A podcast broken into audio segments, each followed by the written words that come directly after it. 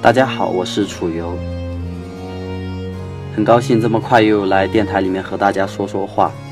嗯，这么短的时间，好像才过去几天，我又积攒起了再次开口的勇气。对于我自己来讲，应该说还是蛮不容易的。我们就从大家现在听到的这首音乐开始讲起吧。这首音乐大家应该都知道了，叫做《卡农》。其实这首歌是相当耳熟能详、比较经典的一首歌了，应该呃都听过。呃，甚至于说，当我放出这首歌的时候，没准有些听众会觉得，呃，放这个歌挺没有逼格的。虽然都是经典，但是好像，呀，也都是烂大街的经典了，是有这样的感觉的。比起放宫崎骏那些电影的配乐、久石让的那些作品，好像显得就过于的单调，没有一些让人眼前一亮的东西。嗯，为什么会放这首歌呢？实际上是我跟我今天。想跟大家分享的东西是密切相关的。这首歌有什么说法呢？实际上，呃，卡农大家觉得很好听，但是卡农在音乐的技法上呢是很有意思的。它其实技法上甚至可以说很单调。嗯，怎么说呢？它小提琴全部拉奏的都是相同的旋律。呃，就在这个版本当中啊，这个版本是帕赫贝尔他的作品。帕赫贝尔是。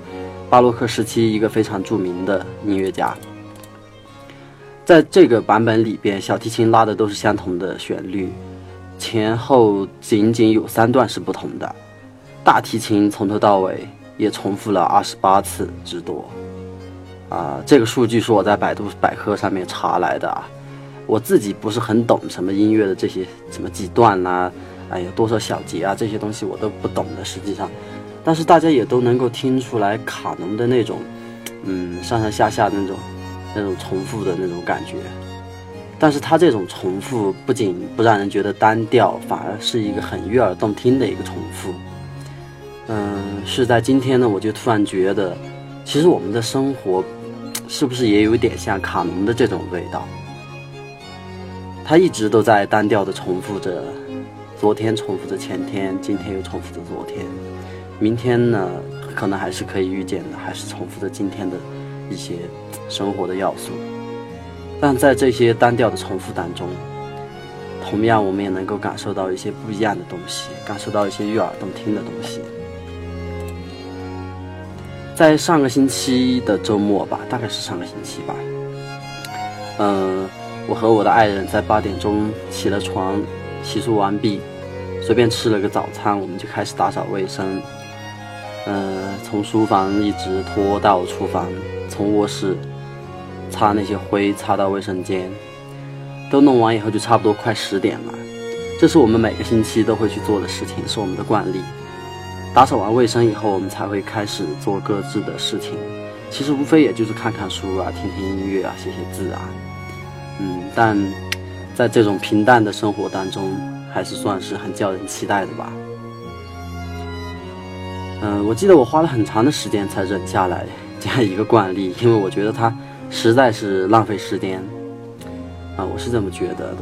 不过在那个周末，这个情况还要更严重一些。我所谓浪费时间的事情都还没有完，我们接着就打开了冰箱门，拿出头一天在超市里面买来的牛肉，还有胡萝卜，就开始削土豆啊、洗生姜啊、包包那个洋葱啊，做这些事情。我们准备熬一碗牛肉汤来喝一喝。牛肉汤这一做就一上午就差不多就废掉了，我那天简直有点生气，因为一上午的时间就这么好像什么也没做就过去了，以至于最后鲜美的牛肉汤出炉以后，他问我好不好喝，我说就算好喝，还是觉得不合算。他白了我一眼，嗯，但我依然还是对一上午的这种琐碎还是耿耿于怀的。那天呢，是因为我们要请她的一个好闺蜜过来吃饭，是我们做的这样一个大菜啊，勉强算大菜吧。然后这个朋友就夸我们说：“哎呀，你们这样很好啊，这样很接近生活。”那他说的这个生活呢，就是指的是日常生活。嗯，我今天特别想跟大家分享的就是 就是这个日常生活。在那天喝完牛肉汤以后。我开始写一个小说，在小说当中写到一个情节，要去描绘一张用来覆盖谷物的大大的这么一一张一张什么东西吧。嗯，我当时就要想去写这个到底是什么东西，想要去写它的名字，但是我当时连塑料布这三个字的也都没能想起来。我们的方言管这个东西叫水纸，一张水纸。嗯，因为它是透明的嘛，像水一样，水纸，而且它有这个防水的这种功能吧，所以叫它水纸。但是我这么写的话，嗯，不熟知我们方言的朋友肯定就会有阅读障碍。然后我们三个人就开始在那想，这个东西到底叫什么？啊，一直想到最后，啊，也就想到一个塑料布这个词，很普通的这个词语。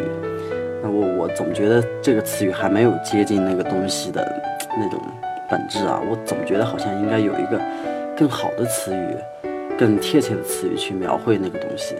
嗯，但是最后就妥协了，妥协的就是只剩下“塑料布”这三个字。那我这个朋友又再一次感叹道：“哎，我们还是离生活太远了。”这个生活呢，还是指的是日常生活。我们离得很近的日常生活，和我们离得很远的日常生活。在这样的日常生活里边，它充斥着鸡零狗碎的生活用品的名称与用法，充斥着生活小妙招啊，充斥着煎一个鸡蛋放多少油，煎两个鸡蛋又放多少油这样的非常恼人的一些小事情。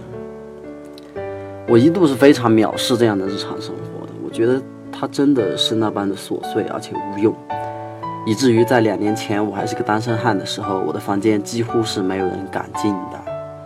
怎么说就是脏乱差吧，我那个被子永远都是缩作一团的，茶几上乱麻麻，就是，嗯，像一个还没来得及清理的战场一样。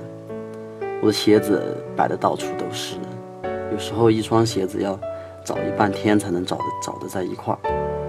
那个干净的衣服、脏衣服也经常是混在一起的。最好笑的是我经常会。呃去积累很多的袜子，一双一双的臭袜子，穿穿了很久以后，然后把它放到一个盆里边用水泡着。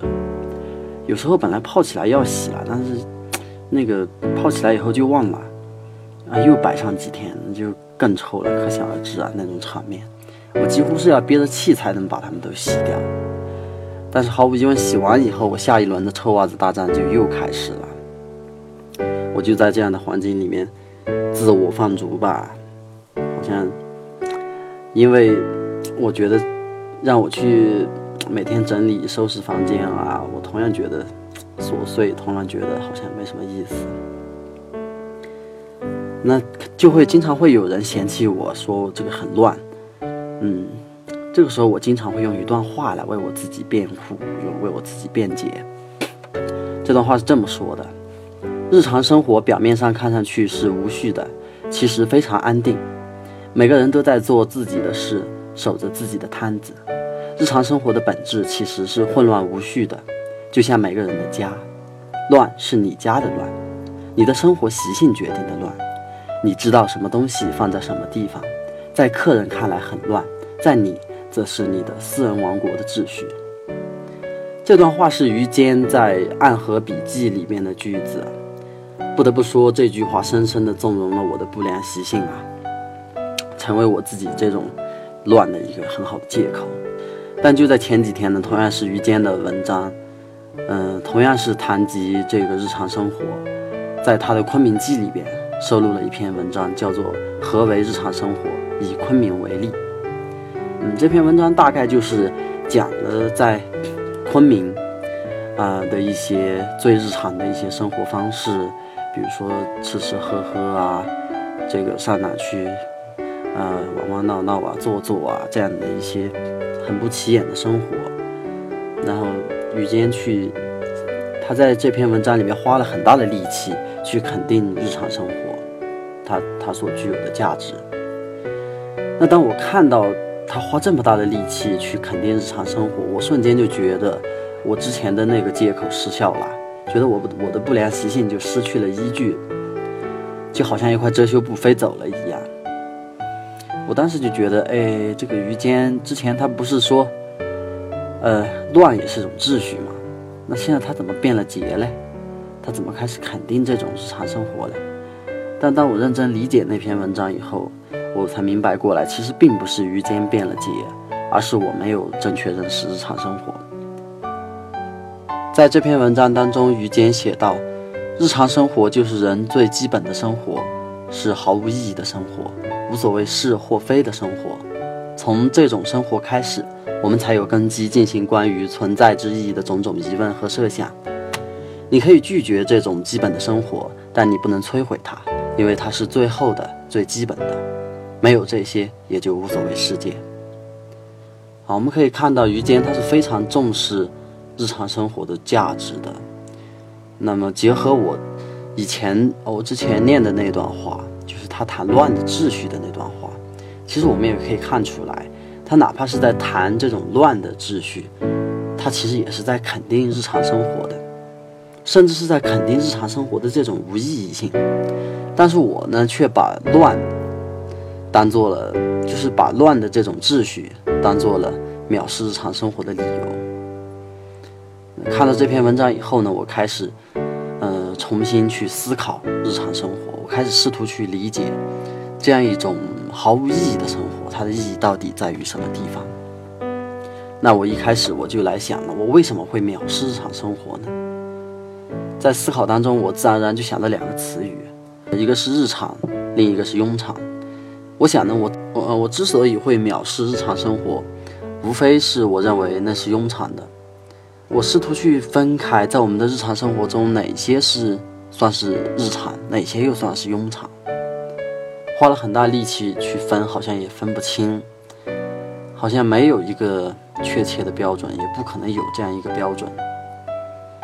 嗯，后来我想，日常生活应该就是这样子吧，它本来就是充斥着某种庸常的属性在里面的。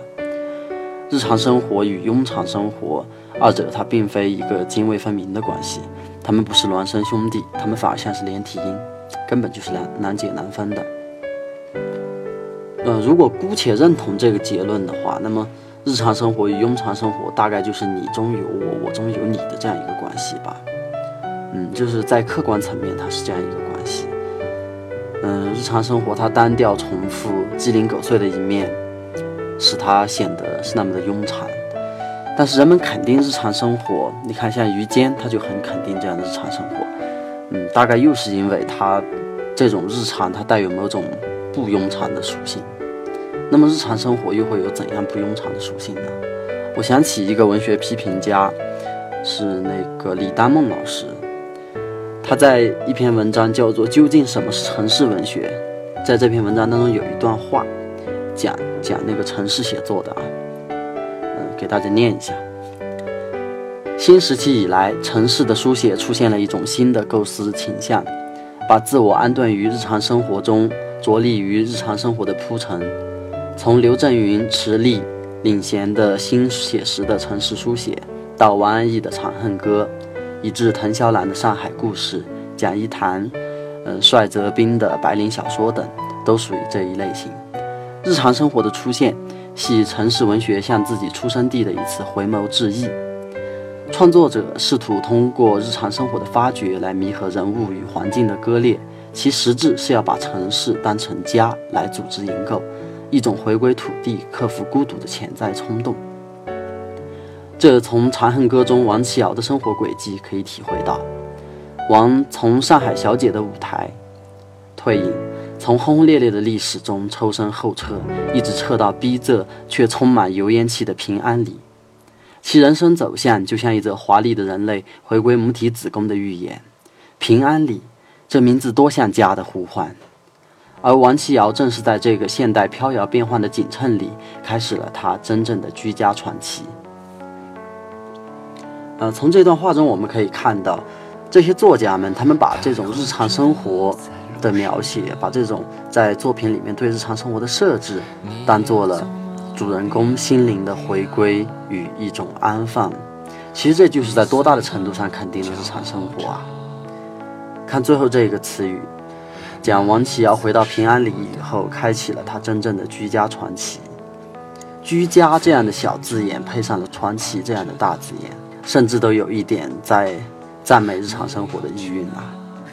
除了这个例子以外，我还想到一个例子，就是朴树的歌曲《平凡之路》，大家应该都听过。呃，对于朴树这个歌手一路走来呢，其实，嗯，我也听了他很多的歌，我回顾了他那些歌曲的一些历程，回顾了他本人的一些历程吧。嗯，我觉得从生如夏花之绚烂到平凡之路之平凡，其实也恰恰就像一个少年回归式的成长。说回归是因为，嗯，他是在成长，但是。他回归了一种更为质朴、更更为平凡的一种一种东西，好像它更接近于这样的日常生活的本质。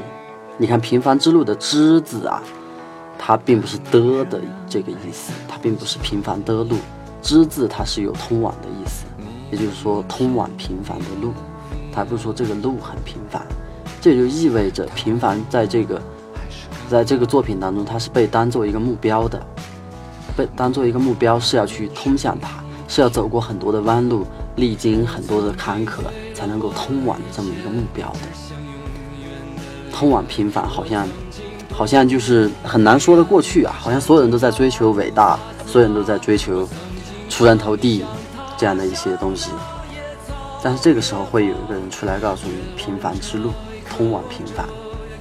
那这个就恰恰也很像，呃，王安忆的《长恨歌》里边。王琦瑶的这样一种回归，回回归到居家的这种日常生活里边去。当我想到这些例子以后，我感觉自己的观点好像渐渐的都被论证了。就是说，日常生活它在客观上它是夹杂着一种庸常的属性在里边的，而同样的这个日常生活，它也有自己不庸常的、不平凡的一些侧呃的一些。嗯，横切面在里边，但是在继续去找寻这样的一些例证的过程当中，我想到一个例子，这个例子它推翻了我这个观点，是什么例子呢？是这个杨澜。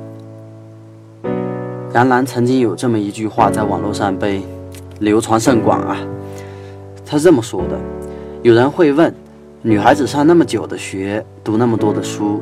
最终还不是要回一座平凡的城，打一份平凡的工，嫁作人妇，洗衣煮饭，相夫教子，何苦折腾？我想，我们的坚持是为了，就算最终跌入繁琐，洗尽铅华，同样的工作却有不一样的心境，同样的家庭却有不一样的情调，同样的后代却有不一样的素养。啊，他是这么回回答的，很多人都非常的。认可他这样一个回答，嗯，不认可他也没办法火嘛。但是就我个人的角度啊，我认为这个回答是非常荒谬的。为什么呢？因为这个问题首先是非常荒谬的，这个问题问的很有问题。要回答这个问题，首先回答的其实不应该是读不读书或者读多少书这样的问题，而是回答男孩女孩这个问题。因为一旦你开口这个回答这个问题的话，你就会落入这个问题的圈套。这个问题它预设了一个一个愚蠢的、不公平的一个性别观念在里边，那就是男孩应该多读书，呃，而女孩可以少读书，甚至不读书。预设了这么一个前提在里边。让我感到非常遗憾的是，像杨澜这样的著名主持人，他其实回答的格局啊，也并不比提问者高出多少啊。哪怕她自己作为一个女性，但是她对于女性的认知，我个人觉得也是显然是不够的。不过话说回来，她这个回答让我对日常生活和庸常生活这个话题有了更深的一个理解。如果我们把她回答当中“跌入繁琐”这四个字，我们理解成为跌入日常生活，那么同样在他回答当中的不一样的心境、不一样的情调和不一样的素养，就可以理解为。我们对日常生活的庸常属性的一种摆脱，那么这个时候问题就来了：如果日常生活与庸常生活像我之前的观点一样，嗯，认为在客观上它具有庸常的一面，也具有不庸常的一面的话，那我们岂不是永远都没有办法摆脱这种庸常呢？因为日常生活它首先是不容摧毁的，我们一定处在某种日常生活当中。同时呢，日常生活它在客观上带有庸常的这种属性，也就是说，我们不得不过一种夹杂着庸常属性的日常生活。那本质上来讲，我们就是永远无法摆脱这种庸常的嘛。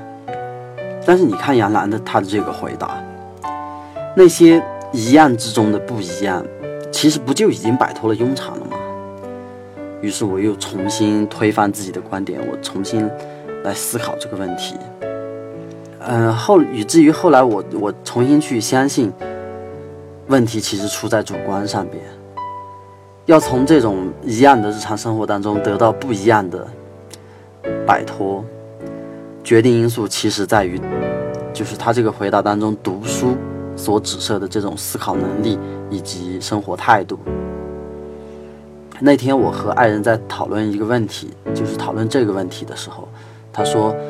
日常生活蕴含着安心过好每一天的意思，而庸常生活则是熬过每一天。表面上看，这个是客观上在讲日常生活和庸常生活的这样一种区别啊，但实际上，他一说完，我们也就发现了这种区别，其实并不是在说客观方面，是在说主观上的，我们是如何去面对生活的。当我们想着安心过好每一天的时候，好像就是日常生活。但我们觉得是要熬过每一天的话，熬过这样的庸常的话，它就是庸常生活，其实是一个非常主观的东西。尽管有很多人说只有冒险家的生活才值得一过，但我还是觉得没有一种生活应该被低估，没有一种生活它生来就是庸常的。真正庸常的，或者让我们陷入这种庸常的，应该只是我们对待生活的态度吧。我想起一个作家叫费尔南多·佩索阿，曾经有一段时间。我自己认为，我过着一种非常庸常、琐碎、乏味的生活。在这种一个时候，他的《恍然录》这本书让我备受感动，或者莫不如说是他写作这本书的时候的那种状态让我感动吧。就是他面对着日常生活当中的所有的庸常与琐碎，他选择躲进一个再平凡不过的所在，然后用笔来完成了对庸常生活的反叛。其实我觉得这就是主观的胜利啊，在客观上他并没有改变他的工作岗位，没有改变他的生活状态，但是他却找到了一个心灵的安放之所，找到了一个寄托的方式。其实这不是主观的胜利，这又是什么呢？这就是主观上摆脱庸常了。但我举这个例子也是有问题的，一方面佩索阿他自己未必是就怀抱着摆脱庸常这样的野心，在另外一方面呢？我仅仅举这样名人的例子其实是不够的，在我们生活当中，那些民间的高人，那些不具名的智者，其实也往往是逃离庸常生活的代表。嗯，但是他们不一定是哪个行业的佼佼者，甚至按照那个世俗的观念来讲，他们很可能在生活中是一败涂地的。但不管怎么说，说到这里，嗯，我们仅可以去。回想那些曾经被我们藐视过的任何事物、任何人，我们可以去赋予他们另外一种可能，一种摆脱庸常的非凡的可能。想到这里，我自己觉得还很有收获的。其实有时候，感觉让我们顿悟的一些机缘，往往就在我们自己身边，在熟知的、不熟知的人身上，或者在起眼不起眼的事情上。再或者，它其实就躺在我们的书柜上，只是我们没有发现而已。当我再次拿起费尔南多·佩索阿的《恍然录》，我在翻看这本书的时候，有一句话，曾经就让我目瞪口呆的一句话，再一次让我目瞪口呆了。他是这么说的：“聪明人把他的生活变得单调，以便使最小的事情都富有伟大的意义。”我觉得这句话就是，嗯。其实就是说的，也就是一个主观了。我们的生活可以是非常的单调、非常的庸常的生活，但是我们可以去使我们生活当中那些最琐碎的、最小的事情，看上去最毫无意义的事情，我们都去赋予它伟大的意义。说白了，这个东西也就是思考，是一种思考力吧，让我们的生活跟其他人区别开来，是我们对待生活的态度。让我们跟其他人区别开来，嗯，就姑且把这个理解成为是我们逃离庸常的一种一种方式吧。当然，我相信这个问题，在我来讲也还不是最终的定论吧。总觉得还有很多的，嗯，思考，还有很多的问题并没有得到很好的解决。我也非常期待推翻自己，推翻我今天晚上所说的每一句话，让我对日常生活有一个更好的认识。非常希望大家能够和我交流，不管是在。喜马拉雅这个音频下边留言，还是到我的公众号“楚游”上面去跟我做一些交流吧，就什么都行，什么都可以，无所谓。嗯，今天就这样吧，谢谢大家。